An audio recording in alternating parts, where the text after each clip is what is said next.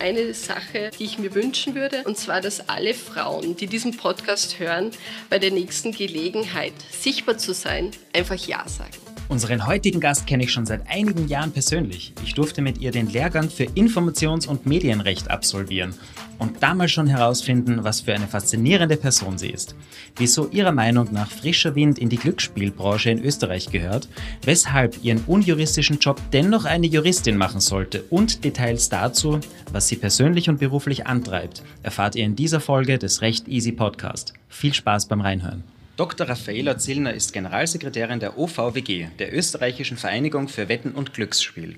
Sie engagiert sich als Vorstand im Juristenverband, ist Beiratsmitglied im Playfair Code und ist im Vergabekomitee der Women in Law Initiative. Nicht zuletzt, weil wir heute eine gute Freundin von mir begrüßen dürfen, bitte ich um tobenden Applaus für diesen sensationellen Gast. Herzlich willkommen.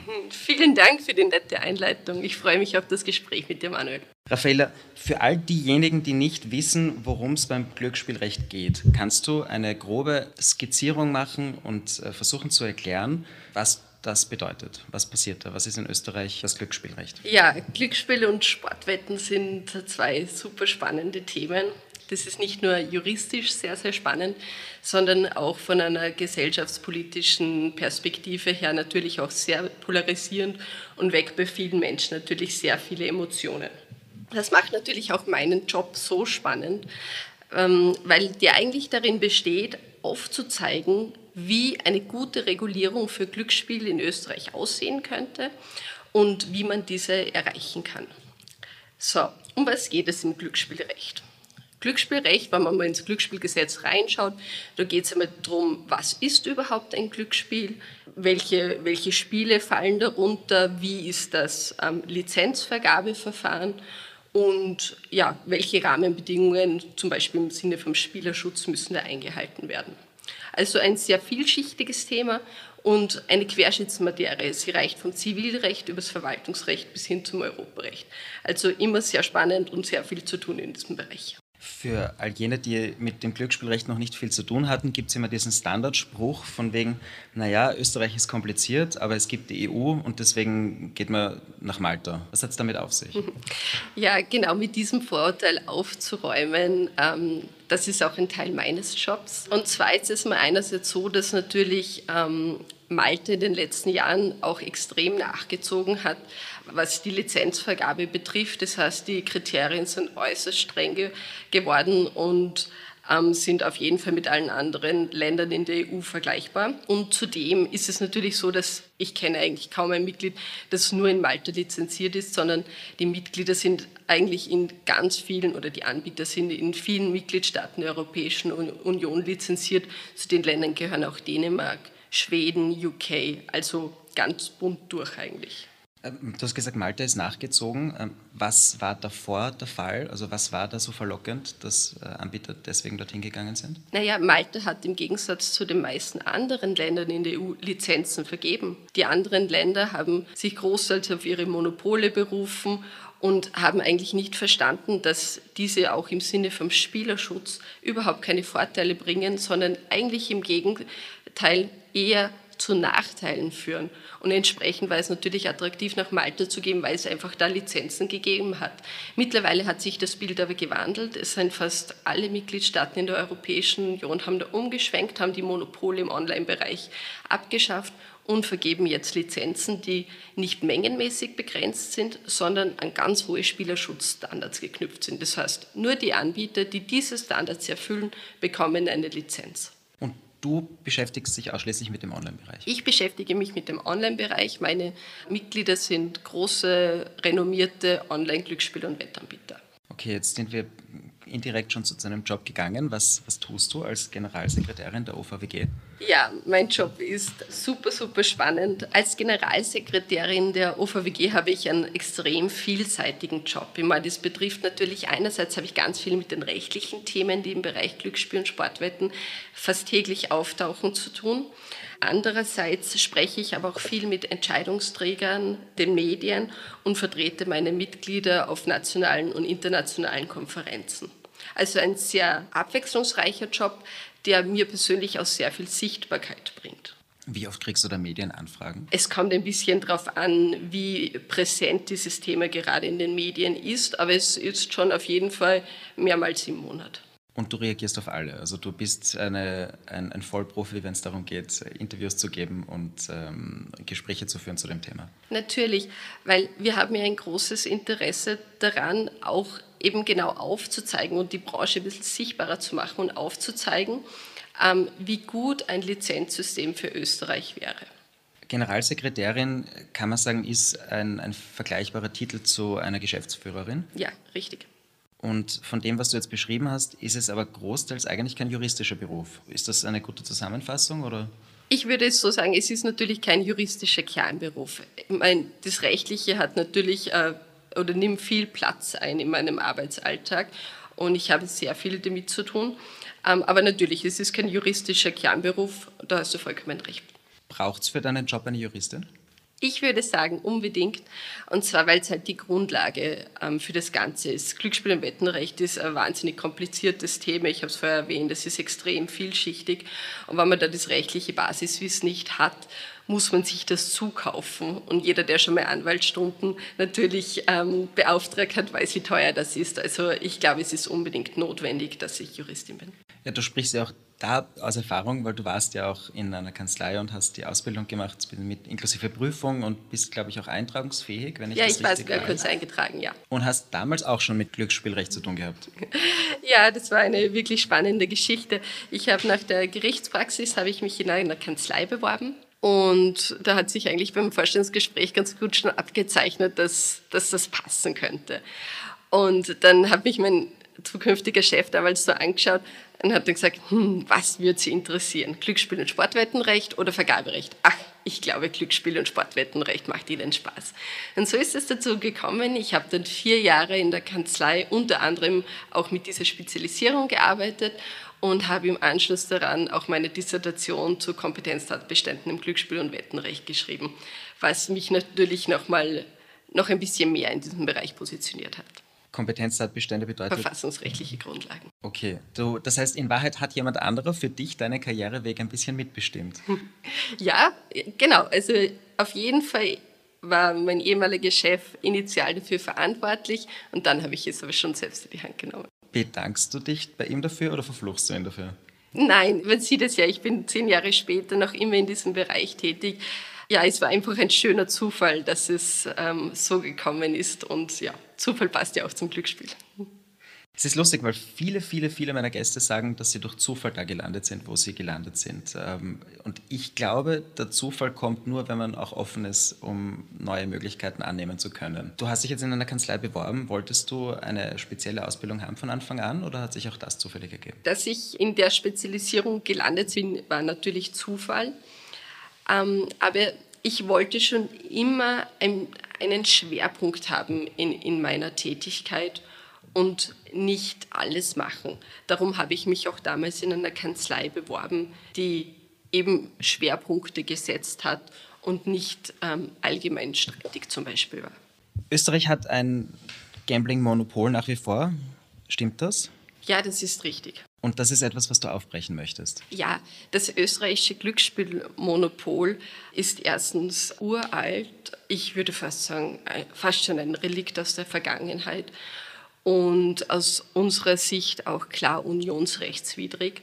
Und ich möchte dir zwei Gründe dafür nennen die exemplarisch für viele andere stehen sollten. Ich meine, das ist einerseits, das österreichische Glücksspielmonopol ist überhaupt nicht kohärent ausgestaltet. Das heißt, wenn man ein Monopol errichtet, dann muss es auch gleichförmig und nachvollziehbar ausgestaltet sein.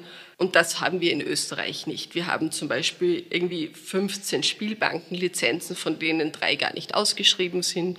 Wir haben eine Lizenz für Online-Glücksspiel. Wir haben daneben Sportwetten, die eigentlich, so kann man sagen, liberalisiert sind.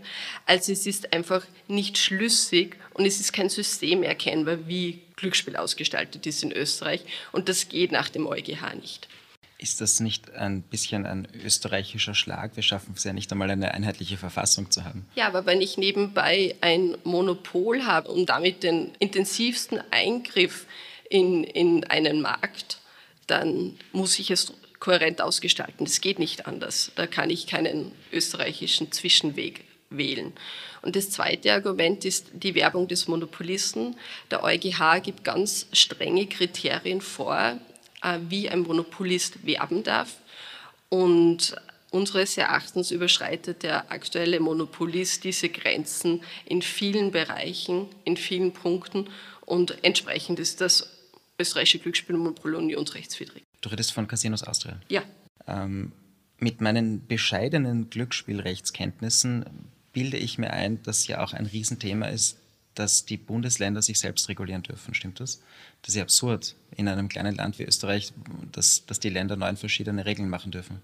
Ähm, das betrifft jetzt ähm, vorwiegend einmal den Sportwettenbereich. Im Sportwettenbereich haben wir neun verschiedene Landesgesetze, weil es eben in der Landeskompetenz liegt. Natürlich ist es kritisch zu betrachten. Gerade im Online-Bereich ist es aus unserer Sicht nicht zielführend.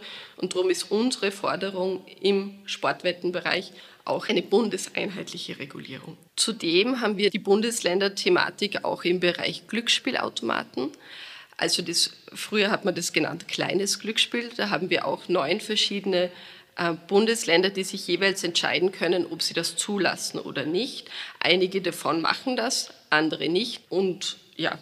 Das sind diese Geräte, die in den Bars stehen und. Genau, das war früher hat man die vorwiegend aus so ähm, kleinen Lokalen äh, gekannt. Mittlerweile ist es ein bisschen anders aufgestellt. Und zwar gibt es die Einzelaufstellung, zum Beispiel in Tankstellen und so. Da ist aber davor ein Alterscheck, äh, ein Check-in-Prozess quasi, den man sich stellen muss. Und parallel gibt es Automatensalons, wo dann eine größere Anzahl an Automaten aufgestellt werden. Aber auch das unter hohen Sicherheitsstandards und Sicherheitsvorkehrungen. Jetzt bist du seit zehn Jahren in dieser Branche. Wie schaut es bei dir aus? Gamblest du gerne? Gelegentlich, aber ich muss sagen, ich bin ab und zu eher bei der Sportwette, wenn natürlich ein spannendes äh, Sportevent ist, macht es das noch spannender, wenn man auch darauf wetten kann. Und das machst du dann online? Ja, natürlich. ähm, ihr seid auch Mitglied im Playfair Code. Playfair Code äh, ist, äh, wie meine Zuhörer wahrscheinlich schon wissen, der Verein zur Wahrung der Sportintegrität. Da geht es äh, darum, dass dieser Verein Aufklärung macht gegen Spielmanipulation im Sport. Inwiefern macht es Sinn, dass ihr da Mitglied seid? Ja, wie du richtig sagst, der Play Fair Code ist eine Initiative des Sportministeriums, des ÖFB und der österreichischen Fußball-Bundesliga. Das Ziel des Play Fair Codes sind sichere und manipulationsfreie Wettbewerbe. Als Glücksspiel- und Wettanbieter, in dem Fall betrifft es eher die Wette, haben wir natürlich ein großes Interesse daran, dass Wettbewerbe nicht manipuliert sind, weil kommt es zum Matchfixing, dann verlieren alle, dann verliert nicht nur der Spieler, der betrügt, sondern auch der Verein, der dahinter steht und auch der Wettanbieter, bei dem gewettet wird, weil es läuft ja dann meistens unter dem Begriff Wettbetrug und der natürlich auch unabhängig davon, dass das Spiel dann nicht gilt und das Geld wieder zurückbezahlt werden muss, auch einen großen Reputationsschaden hat. Und entsprechend haben sich auch meine Mitglieder oder viele Online-Anbieter schon vor vielen Jahren auf internationaler Ebene zusammengeschlossen. Da gibt es eine Monitoring-Plattform, wo man hinmeldet, wann es ein auffälliges Spielverhalten oder Wettverhalten gibt. Genauso wird es in Österreich ans BKA gemeldet, wann das so ist. Und zusätzlich unterstützen wir natürlich solche Initiativen wie den Play Fair Code, weil die beim Spieler sind. Die führen dazu, dass der Spieler informiert ist, dass der Spieler so Wettmanipulation, wenn wer auf ihn zukommt und probiert, ein Match zu manipulieren, das einfach erkennt und rechtzeitig das an die richtigen Stellen melden kann, wie zum Beispiel an einer Ombudsstelle. Severin Moritzer, nebenbei ein kleiner Shoutout für ihn, ist ja Geschäftsführer des Playfair Code. Du kennst ihn persönlich auch sehr gut. Seine Arbeit ist Aufklärungsarbeit. Was macht ihr als Mitglieder dort? Ist es ein finanzieller Beitrag oder helft ihr bei der Aufklärung? Wir sind außerordentliche Mitglieder und deshalb ein finanzieller Beitrag. Und unsere Mitgliedschaft, glaube ich, zeigt auch, wie wichtig es den Online-Anbietern in diesem Fall ist, dass der Severin Moritzer als Geschäftsführer und der gesamte Playfair die großartige Arbeit weitermachen können. Jetzt kennst du wahrscheinlich doch einige tiefe Einblicke, die andere nicht kennen. Was gibt es für Trends im, im Online-Glücksspielbereich? Ich werfe jetzt einmal ein E-Sport, weil ich weiß, dass das extrem wächst und sich da viel tut. Gibt es da ein bisschen ein paar Geschichten aus dem Nähkästchen, die du uns erzählen kannst? Ähm, E-Sports ist natürlich ein sehr, sehr großes Thema ähm, für die Online-Anbieter. Gerade in Zeiten von Corona ist es natürlich auch natürlich etwas gewesen, was stattfinden hat können was für die klassischen Sportevents natürlich nicht, ähm, äh, bei denen nicht der Fall war. Ich hatte vor kurzem auch einen Rooftop-Talk zu diesem Thema gemeinsam mit dem Bruckkasten und Stadler Völkel Rechtsanwälte, wo es genau um diesen, dieses Thema gegangen ist und eigentlich wie, wie wichtig der Bereich wird, wie stark er wächst und wie groß eigentlich die Chance für Österreich ist, sich das, die Wertschöpfung, die mit diesem Bereich äh, einhergeht, sich nach Österreich zu holen. Und zwar einfach dadurch, dass man jetzt eine gute, zukunftsfähige Regulierung für diesen Bereich findet, die es dem Bereich auch ermöglicht, sich noch etwas weiter zu entwickeln und entsprechend eben auch die Wertschöpfung nach Österreich zu, äh, zu holen. Weil wie positiv wäre es für Österreich, wenn sich auf einmal große E-Sports-Mannschaften in Österreich ansiedeln, in Österreich ihre Vereine oder Gesellschaftsformen gründen. Also ich glaube, das wäre eine große Chance für Österreich und ich hoffe sehr, dass, dass das gelingt. Ich stelle mir das bei E-Sport extrem schwierig vor, hier auf die Manipulation einzugehen, weil wenn da jetzt irgendeiner am Computer sitzt und dann vielleicht ein bisschen langsamer klickt, ist es fast unmöglich, das nachzuvollziehen, ob das jetzt Absicht war oder nicht, oder? Ja, du sprichst dann einen sehr wichtigen Punkt an und wahrscheinlich auch einen Punkt, der begründet, warum die Wettanbieter noch nicht so auf diesen Bereich aufgesprungen sind oder noch nicht so einen extremen Fokus darauf gelegt haben.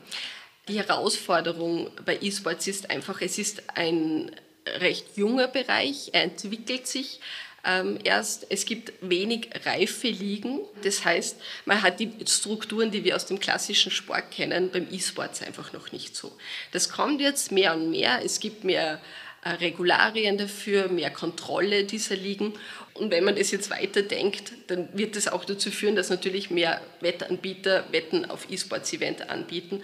Aber darum wird es im Moment einfach noch ein bisschen mit Vorsicht genossen, weil man noch nicht so durchschaut, um was es da eigentlich geht. Ich kenne äh, Geschichten und habe auch Videos gesehen, wie sie in Südkorea ganze Stadien füllen mit Leuten, die dann wirklich physisch anwesend sind, während jemand in der Mitte sitzt und Computer spielt. Wäre das was für dich, dass du da mal da mitmachst? Wie meinst du das als Also interessiert dich das, das E-Sports auch tatsächlich als Fan? ja, als Fan schon.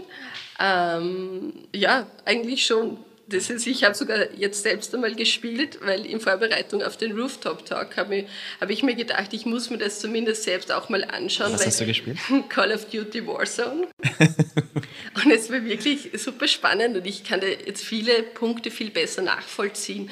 Zum Beispiel, dass es wirklich eine körperliche Anstrengung ist, ähm, wie sehr man eigentlich konzentriert sein muss, wie, wie sehr es einen fordert, da, dabei zu sein. Und ich muss auch sagen, mein Puls war sicher eine halbe Stunde lang erhöht, weil ich aufgeregt war also und, und angestrengt war. Also von dem her würde ich auch jedem empfehlen, der in Zukunft ähm, rechtliche Rahmenbedingungen für diesen Bereich schafft, dass man das einfach mal selbst probiert oder so ich zumindest Experten holt, die wirklich ganz tief in diesem Bereich und in dieser Branche drinnen sind, weil somit könnte man es schaffen, eine gute zukunftsfähige Regulierung zu erreichen. Ich glaube auch, dass die Branche nach wie vor darunter leidet, dass sie eher belächelt wird, oder? Von vielen, die damit keinen Berührungspunkt haben. Ja, aber das ist überhaupt nicht nachvollziehbar oder überhaupt nicht gerechtfertigt, dass man diese Branche noch äh, belächelt. Da, aus dieser Branche ist in kürzester Zeit ein Multimilliarden-Business geworden. Ähm, wir lesen fast täglich irgendwelche Schlagzeilen von Spielern, die wirklich auch viel Geld gewinnen mit sowas, Sponsoren, die sich auf diesen Bereich ähm, draufsetzen. Also ich glaube, diesen Bereich zu belächeln, das sollte man, äh, würde ich sagen, fast lassen. Kannst du dir vorstellen, in die Anwaltei zurückzukehren? Durchaus. Also sag niemals nie. Ähm, ich habe mich ja nach der Rechtsanwaltsprüfung ähm, noch kurz eintragen lassen. Und zwar einfach, um mir diese Option offen zu halten, wieder zurück in die Anwaltei zu gehen.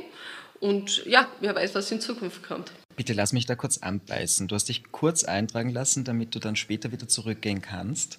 Jetzt interessiert mich, was du damit meinst. Ähm, um Rechtsanwalt zu werden, braucht man in Österreich äh, eine Kombination aus Praxiszeiten, ähm, Seminaren, die man besuchen muss und die Rechtsanwaltsprüfung. Wenn man diese Voraussetzungen alle beisammen hat, kann man sich ähm, bei der Rechtsanwaltskammer als Rechtsanwältin eintragen lassen. Das führt auch dazu, dass die Voraussetzungen quasi einmal festgeschrieben sind, dass man diese Voraussetzungen erfüllt hat. Und wenn ich dann später wieder Rechtsanwältin sein möchte, muss ich mich nur wieder eintragen lassen, ohne erneut nachweisen zu müssen, dass ich ein Studium habe und die Seminare besucht habe etc. Hätte ich das nicht gemacht, könnte es natürlich sein, dass durch eine Gesetzesänderung sich die Voraussetzungen auch einmal ändern, dass man sagt, man braucht bräuchte jetzt eine zum Beispiel Mediationsausbildung oder dergleichen. Und die müsse ich dann wieder nachmachen und das wollte ich einfach nicht und somit äh, sind die Voraussetzungen festgeschrieben. Also bist du eine Taktikerin? Nein, ich glaube, das war einfach, es war so viel Arbeit, so weit zu kommen und ich wollte das einfach abschließen und dann nicht offen, weil je weiter, dass man auch von diesem Bereich weg ist, desto schwerer wird es, einfach aktuelle Entwicklungen zu verfolgen. Also es macht meiner Meinung nach total Sinn. Ich glaube, dass das auf jeden Fall der richtige und smarte Move ist, zu sagen, du, du musst dir das Leben ja nicht schwerer machen später. Genau. Jetzt bist du Mitglied im Juristenverband, so viel weiß ich schon. Wie kam es dazu? Hast du dir gedacht, dein Job ist äh, nicht juristisch genug und du magst äh, mit der Branche den Anschluss nicht verlieren oder was hat es damit auf sich?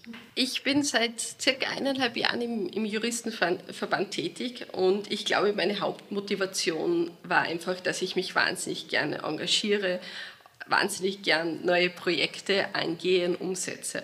Aber du hast natürlich vollkommen recht. Ein bisschen was schon auch, um Kontakt mit der klassischen Juristenszene zu halten und einfach das Netzwerk äh, zu pflegen und auch zu vergrößern. Also ich glaube, das waren so meine Hauptmotivationen, zum Juristenverband zu gehen. Ähm, ich bin eben seit eineinhalb Jahren im Präsidium und dort für die Veranstaltungen zuständig. Wir machen so im Monat zwei bis vier Veranstaltungen zu den verschiedensten Themen und es sind sowohl Fachvorträge dabei als auch Berufsanwärterveranstaltungen und natürlich auch gesellige Events. Wir haben kurz vorher darüber gesprochen. Wir hatten vor kurzem ähm, unser Sommerfest im Schreiberhaus. Davor gab es einen Summer Law Cocktail am Grand Hotel in Wien. Also wir probieren auch unseren Mitgliedern die Möglichkeit zum Netzwerken zu geben. Das heißt, an dir ist auch ein bisschen eine Eventmanagerin verloren gegangen. Ja, natürlich ist das Ganze eine große organisatorische Aufgabe, aber im Kern geht es halt einfach wirklich darum, sich auch fachlich weiterzubilden, weil ich habe natürlich viele Möglichkeiten durch das, dass ich so viele Fachvorträge höre, mich da auch ähm, beruflich weiterzubilden und auch mit den Berufsanwärtern und was mich halt besonders äh, interessiert, mit jungen Frauen in Kontakt zu kommen und denen auch ein bisschen was der, von der eigenen Lebenserfahrung mitgeben zu können, wie man das selbst gemacht hat und was man denen vielleicht auch raten würde. Junge Frauen und Jus und die Förderung dessen ist etwas, was du, das weiß ich, weil wir uns äh, persönlich sehr gut kennen, schon sehr, sehr lange promotest. Wo kommt deiner Meinung nach diese Leidenschaft, das zu pushen? Ich würde sagen, das aktive Interesse an diesem Thema hat eigentlich mit meinem Job in der OVWG begonnen. Und zwar deshalb, weil natürlich mein jetziger Job ähm, viel mehr an Sichtbarkeit bedeutet, als wenn man Konzipient in einer Kanzlei ist. Und da ist mir eigentlich bewusst geworden, dass ich auf den meisten Podiumsdiskussionen als einzige Frau sitze, in den meisten Interviews oder wenn ich um Stellungnahme gebeten werde, die einzige Frau bin, die irgendwie was zu dem Thema sagt. Und ja, entsprechend ist da irgendwie das Interesse geweckt worden und auch das Bewusstsein dafür, dass Frauen eigentlich in vielen Bereichen unterrepräsentiert sind.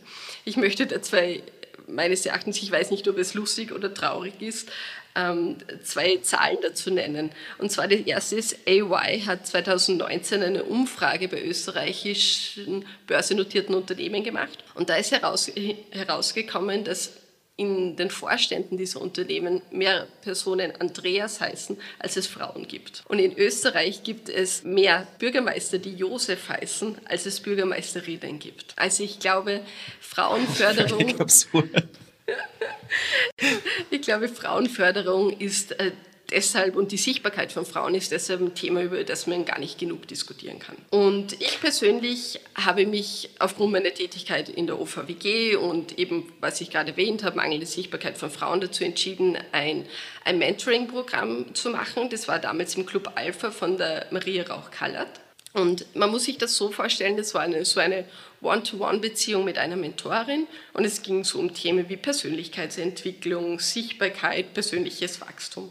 Meine Mentorin war die Magister Bettina Resel, sie ist Head of Public Affairs bei Sanofi und ich muss sagen, ich hatte mit ihr ein wirklich spannendes, interessantes Jahr, das mich persönlich sehr weitergebracht hat. Und Inwiefern? Ja, einfach um, ich hatte in ihr einen Sparing-Partner, mit der ich auch viele Themen gut besprechen konnte und gerade eben den Mut zu haben, sich Podiumsdiskussionen zu stellen. Und da gibt es ja immer wieder die Geschichte, dass wenn Medien bei Männern anrufen, wollen sie bei einer Podiumsdiskussion teilnehmen, kommen sie erst ja natürlich und im zweiten Satz dann, na, um was geht es denn eigentlich? Und Frauen machen das halt anders. Meistens wird dann gesagt, hm, ich kenne einen männlichen Kollegen, der das besser kann, wäre nicht mein Chef viel besser geeignet dafür.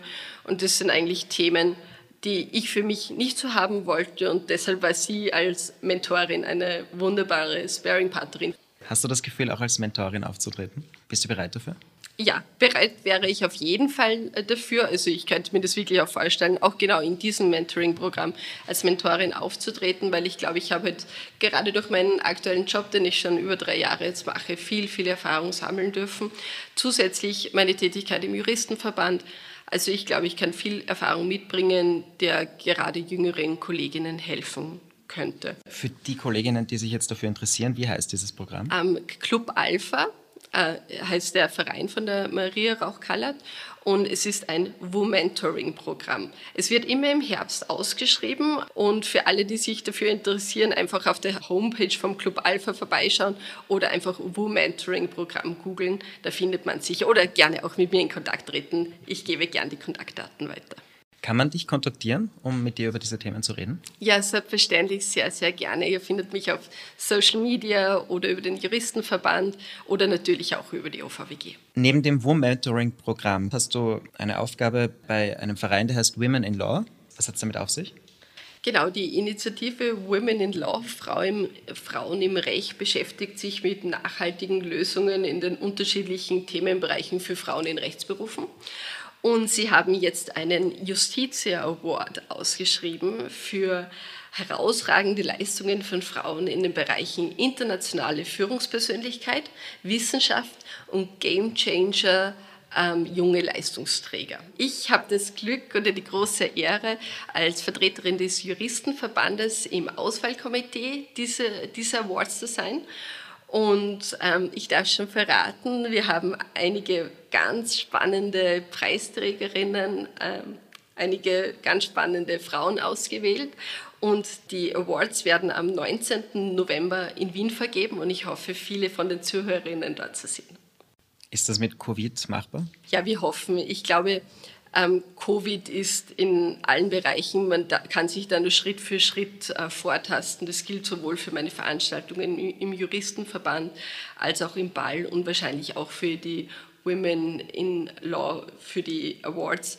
Ähm, wir werden einfach schauen, wie sich die Zahlen entwickelt und es ist natürlich selbstverständlich, die Gesundheit aller Anwesenden, aller Teilnehmer ist das Wichtigste und wir werden die so gut wie es geht schützen.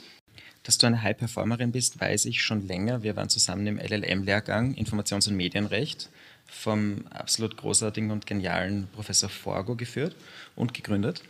Ähm, und damals hast du auch sofort gesagt, du machst die Klassensprecherin. Das heißt, es gab immer dieses, du willst ein bisschen mehr machen als der Rest. Woher kommt das?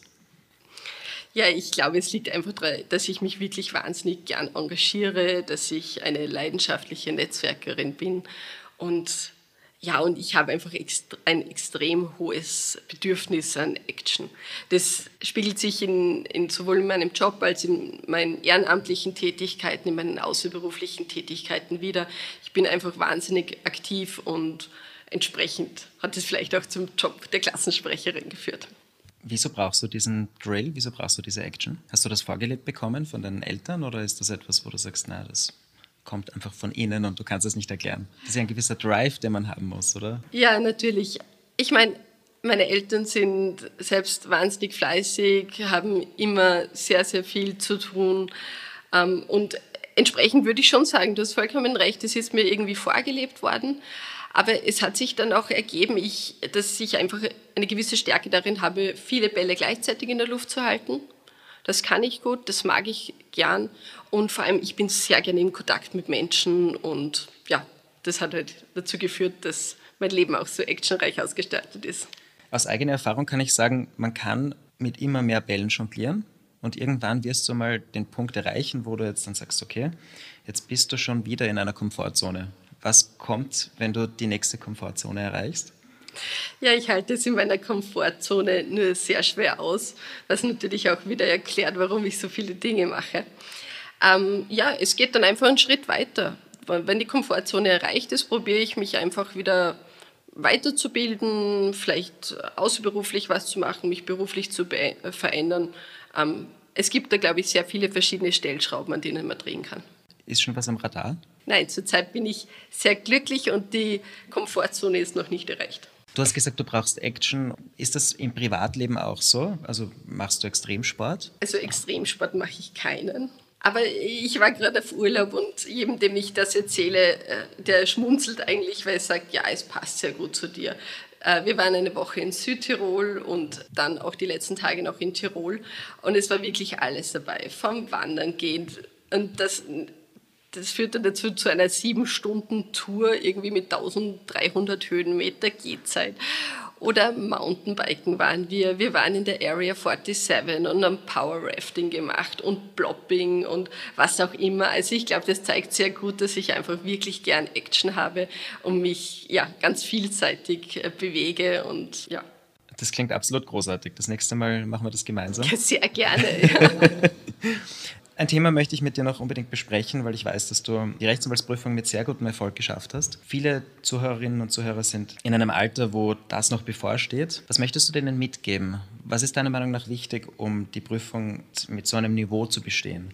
Also ich muss sagen, die Rechtsanwaltsprüfung war natürlich eine sehr einschneidende Erfahrung. Es war mal zum einen natürlich super anstrengend, da knapp drei Monate durchgehend zu lernen und dabei auch noch seine Nerven im Griff zu haben, weil das ist natürlich schon so, wenn man so lange auf etwas lernt, davor hat man sich schon den Urlaub zusammengespart, dass man dann diesen dann am Stück während des Prüfungsurlaubs konsumieren kann. Es ist schon sehr, sehr viel Druck auf der Prüfung und man hat in Wahrheit einfach nur eine Chance ähm, dann abzuliefern bei der mündlichen Prüfung.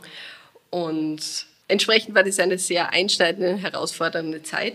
Aber ich, ich habe mir im Vorfeld überlebt, was ich Prüfungskandidaten mitgeben möchte. Und zwar ist wäre zum einen in der Vorbereitungszeit seine Kräfte einzuteilen. Und zwar gut zu essen, viel zu schlafen und auch in der Nacht vor der Prüfung zu schlafen und nicht noch durchzustrebern, weil das bringt in der Regel überhaupt nichts. Es ist besser, zur Prüfung erholt und ausgeruht zu gehen und dann probieren, das Beste herauszuholen. Das Zweite ist, ähm, ich würde in der Pause von der Prüfung, und ich habe das so gemacht, etwas essen und trinken, was einen Energie und Kraft gibt, weil es gilt nach der Pause noch eine zweite Hälfte zu, zu bestehen und zu meistern und da braucht man einfach alles an Energie, was man nur, was man nur bekommen kann. Und der dritte Tipp wäre, konzentriert bleiben bis zum Schluss und auch kämpfen bis zum Schluss. Egal wie gut oder schlecht der erste Teil war, einfach im zweiten konzentriert bleiben und kämpfen. Ich kenne Kandidaten, die im ersten Teil brilliert haben und im zweiten dann trotzdem durchgefallen sind dann und im Endeffekt zu einem negativen, was im Endeffekt zu einem negativen Ergebnis geführt hat. Oder auch umgekehrt Leute, die ähm, im ersten Abschnitt sehr holprig unterwegs waren und dann im zweiten aber total aufholen haben können und da die Prüfung trotzdem geschafft haben. Also mein Tipp, die Prüfung ist erst vorbei, wenn man das Zeugnis in der Hand hält und bis dahin konzentriert bleiben und kämpfen. Meine Liebe, die Schlussworte gehören dir. Nenn mir die Gründe für eine Mitgliedschaft im Juristenverband. Nützt das Ganze ein bisschen für Werbung. Wie kann man dich erreichen, wenn man die Fragen stellen möchte? Per E-Mail, über Websites, wenn man wissen möchte, wie es bei der OVWG weitergeht? Was sind deine Schlussworte? Ja, ich möchte mich mal ganz herzlich bei dir bedanken, Manuel. Es war ein super spannendes und angenehmes Gespräch mit dir.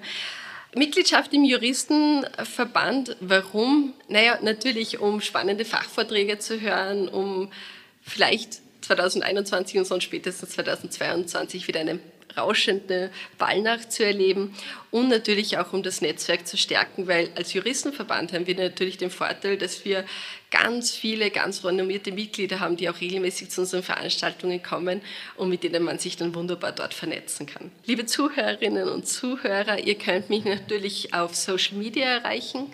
Ähm, ich bin unter meinem Namen da fast überall zu finden. Ähm, zudem natürlich über die OVWG, hier findet ihr alle Kontaktdaten dazu auf, auf, der Website und auch genauso über den Juristenverband oder ihr sprecht mich einfach auf einer der Veranstaltungen an und ich freue mich, euch vielleicht mit Rat und Tat zur Seite äh, stehen zu können. Und ich habe noch am Schluss ein, eine Sache die ich mir wünschen würde. Und zwar, dass alle Frauen, die diesen Podcast hören, bei der nächsten Gelegenheit sichtbar zu sein, einfach Ja sagen. Danke für deine Zeit, hat Spaß gemacht. Vielen Dank, Manuel.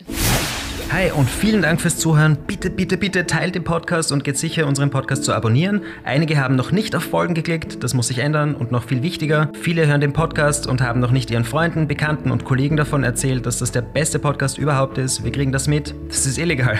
Wunderschönen Tag und bis zum nächsten Mal. Recht easy.at.